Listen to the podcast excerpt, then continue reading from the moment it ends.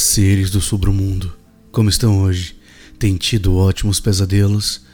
Bom, galera, eu queria agradecer a todo mundo que anda respondendo as, as perguntas que eu faço lá no Spotify. Então, por favor, se você não respondeu ainda, vai lá, dá uma olhadinha.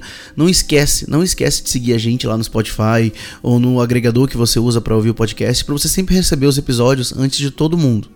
Não esqueçam também de dar nota pra gente lá, porque é muito importante. Quando você dá nota, o podcast, o Spotify, perdão, ele meio que ranqueia a gente melhor. Então, assim, não custa nada, é, é rapidinho.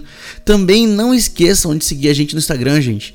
É, o Instagram é uma ferramenta boa que ajuda a gente a se comunicar com vocês. Lembrando que eu respondo todas as perguntas que me fazem, todas as mensagens que me mandam no inbox do Instagram. Do Facebook, normalmente eu não olho, então mandem no Instagram quando quiserem falar comigo, beleza? E assim, eu queria agradecer vocês e agradecer também aos patrões por tornarem o podcast possível e tem muita gente achando que eu vou desistir. Gente, eu não vou desistir de fazer o podcast. Isso aqui para mim é um hobby, não é um trabalho. Eu não tô aqui para ganhar dinheiro, não tô aqui para ficar famoso. Eu tô aqui só porque eu gosto de contar história e porque tem gente querendo ouvir. Só por isso, é simples assim. Então assim, enquanto tiver tempo, enquanto eu gostar, enquanto estiver sendo divertido, eu estarei aqui, tá bom? Não se preocupem. Mas chega de falar disso, vamos para nossa história. Eu sou o Bruno Lima e esse é o Submundo Terror.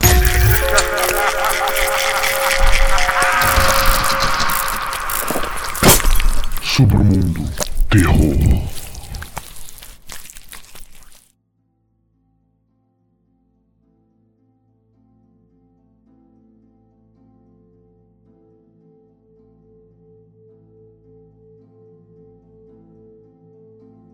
Nem todos os garotos têm o luxo de morar na região urbana.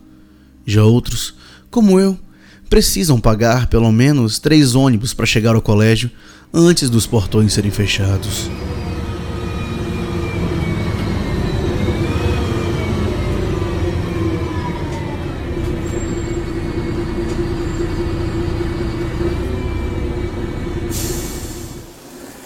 O ônibus parou. Mais ou menos oito estudantes estavam esperando em frente a um milharal, quando aquela multidão saiu como formigas escapando do calor escaldante. No meio daquela empurração, um garoto estava agitado. Aquele típico babaca que os outros gostam de se aproveitar. Ele estava nervoso e agoniado porque havia esquecido alguma coisa. Então, os mais fortes o empurraram para fora e nós entramos logo em seguida.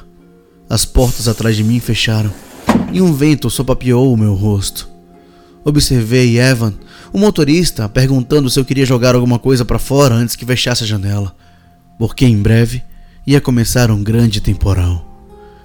Sentei um pouco à frente, a outra turma foi para os fundos.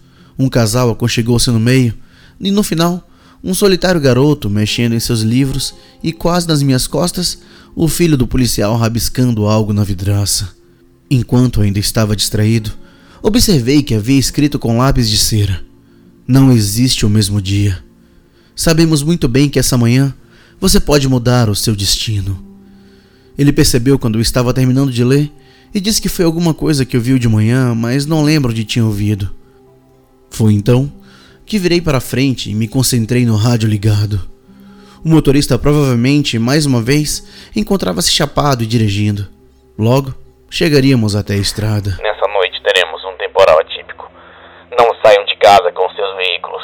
Repetindo, não saiam de casa com seus. Um chamado de alerta estava orientando os motoristas e moradores sobre um fenômeno atmosférico incomum.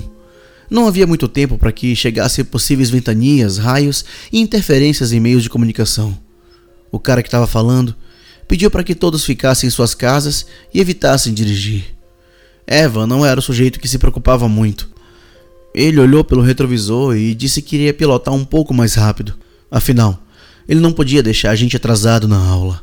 A turma, os outros quatro caras que estavam fazendo barulho no final, não se importaram e os demais permaneceram em silêncio. Nessas circunstâncias, o motorista aumentou velocidade enquanto aos poucos a transmissão de rádio foi ficando ruim até que finalmente sumiu. Nós finalmente saímos da estrada de terra esburacada. Você percebe isso quando o ônibus para de saltar e o sossego do asfalto toma conta do momento. Estávamos começando a passar por uma parte que fica por quase um quilômetro em um campo aberto. Acho que não percebi quando escureceu, as nuvens tomaram conta do céu como um véu noturno. O vento estava sacudindo objetos, possivelmente jogados dos outros veículos para um lado e para o outro na rodovia. Finalmente, os raios começaram a cair como o cara no rádio alertou. Nunca tinha visto alguma coisa igual aquilo. Tantos relâmpagos iluminando o campo, um atrás do outro. Apareciam algumas faíscas cada vez que tocavam o campo e alumbrando como flechas de câmera. Água caindo do céu como um fenômeno estranho assemelhava-se como dezenas de espelhos refletindo. Do outro lado, eu vi um outro ônibus. Quanto mais os relâmpagos caíam, mais parecia uma miragem, um outro coletivo correndo para uma estrada igual à nossa. Em um sentimento de repugnância e choque, eu não consegui me mexer, até que um estrondo forte uma claridade fez tudo se acalmar como uma manhã tranquila.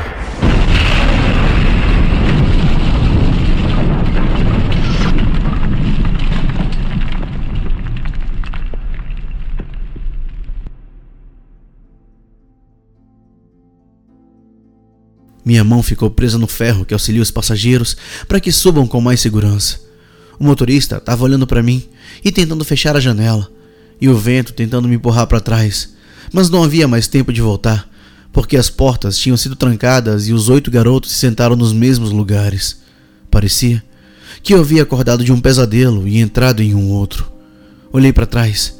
Aquele garoto estava riscando o vidro o casal sentado um pouco atrás e o barulho incessante dos outros quatro quase no final dos assentos. Como um pressentimento, perguntei ao motorista se estava tudo bem, e ele, esticando sua mão e aproximando o rosto para o rádio que estava transmitindo aquelas notícias sobre o mau tempo. Nessa noite teremos um temporal atípico. Levantei para falar o que estava prestes a acontecer quando olhei para o final do ônibus e vi uma criatura no lugar onde deveria ter um garoto com tentáculos no lugar das mãos, uma pele repleta de escamas como se fosse uma criatura do mar, barbatanas nas suas costas, a boca terrivelmente desproporcional para o seu rosto, os olhos esbugalhados e fazendo barulhos estrambólicos. Eu gritei apontando para a coisa e todos miraram para mim, como se eu estivesse ficando louco. Diante disso, Evan baixou o vidro para observar e pedindo para me sentar, bastante aborrecido. Eu gritei em pânico para coisa no final das cadeiras, mas todos disseram que eu estava ficando louco, porque era apenas um garoto mexendo em seus livros e ficando assustado com meu mau comportamento. Naturalmente, eu fiquei quieto, como se eu não tivesse visto nada e concordado com o ódio dos demais. Cruzei minhas pernas, encostei no vidro e estava lembrando as mesmas sensações quando o ônibus chegou na rodovia. A agitação do caminhão cheio de buracos desapareceu e os raios começaram a espetar o chão com luzes incomuns, como fogos de artifício. Eu vi o outro ônibus surgindo com criaturas dentro, coisas repugnantes e assustadoras, e no fundo estava aquele garoto que agora foi substituído por um monstro, gritando e batendo no vidro enquanto os outros se aproximavam e devoravam seu corpo. Seu sangue se espalhava. Pude sentir os seus ossos quebrando e a mandíbula daquelas coisas de outro mundo mastigando lentamente. A tontura durou por alguns segundos até que o clarão voltou mais uma vez, logo após o estrondo, anunciando que alguma coisa tinha mudado.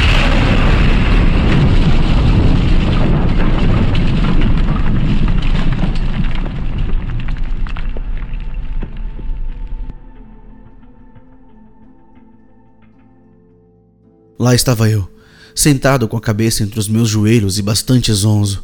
De repente, Dei um grito porque meu cérebro não soube aceitar todas as informações que estavam voltando com muita pressa e notei o casal do outro lado, olhando para mim, e o cara perguntou se eu estava bem. O motorista pediu para eu parar de bancar o babaca, porque estava querendo ouvir o que o rádio estava transmitindo.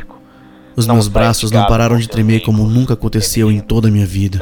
Mesmo assim, eu consegui me levantar.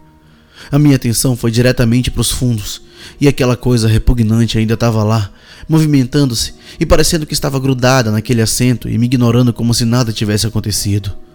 Os namorados continuavam olhando para mim quando eu caí no chão mais uma vez, e a garota disse que eu não estava normal. Nos segundos em que finalmente consegui controlar o nervosismo e buscar de alguma forma explicação para tudo, olhei para o cara que das outras vezes estava riscando no vidro do ônibus e observei uma criatura ainda mais assustadora e medonha quanto aquele monstrengo no final dos assentos. Ele parecia uma mistura de homem com algum tipo de inseto, talvez uma mosca. Eu poderia sentir como se fosse geleia os seus músculos pastosos. O seu corpo não passava de pus e sangue saindo por todas as partes. Seu gemido de agonia, sacudindo a cabeça e batendo contra o vidro, como se estivesse sentindo muita dor.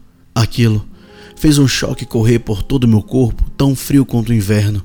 Um erro de Deus ou apenas uma besta do inferno expulsa das trevas? O motorista pediu para que alguém me ajudasse, então o rapaz que estava sentado com a garota me colocou em um banco do lado e disse que eu estava suando muito. Quando percebeu que eu iria me levantar mais uma vez, segurou os meus braços com mais força, já que é um garoto mais forte, e falou que ficaria tudo bem. De repente, os rugidos dos relâmpagos chegaram naquele terreno aberto. Eu nem percebi quando nós havíamos chegado na estrada. Os olhos do garoto estavam distraídos com outra coisa e os seus lábios anunciaram que havia algum evento do outro lado. E eu vi o outro coletivo. Dessa vez, mais um outro garoto estava lá, aquele que agora tinha sido substituído por um monstro ainda mais repugnante, e as criaturas lá devoravam os dois e divertiam-se em euforia. Que merda que está acontecendo? Ele expulsou um miado de pavor e a sua atenção voltou novamente para o nosso ônibus. Sua expressão estava abalada, mas uma curiosidade mudou seu semblante com uma pergunta curiosa para mim. Entortou seus lábios para indagar se eu estava ouvindo um tic-tac. Finalmente, Estava escutando junto com ele, sua cabeça olhou para os nossos pés e encontramos uma mochila. No mesmo momento, ele abriu como um instinto animal. Quando fez isso, o clarão veio e dessa vez nem deu para ouvir nada, apenas um silêncio. Minha cabeça bateu violentamente contra o vidro e fez rachar como uma teia de aranha. Eu sabia que estava acontecendo de novo e olhei para o casal.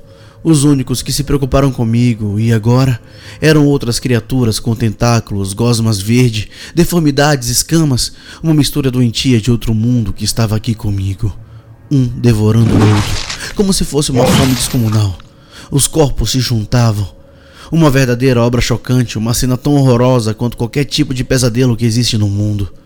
A coisa ficou no final a outra continuava sofrendo e se golpeando em todas as partes, e o grupo, também transformado em monstros com tentáculos no lugar dos membros e a estrutura física transparente, mostrando seus órgãos funcionando e se arrastando para minha direção.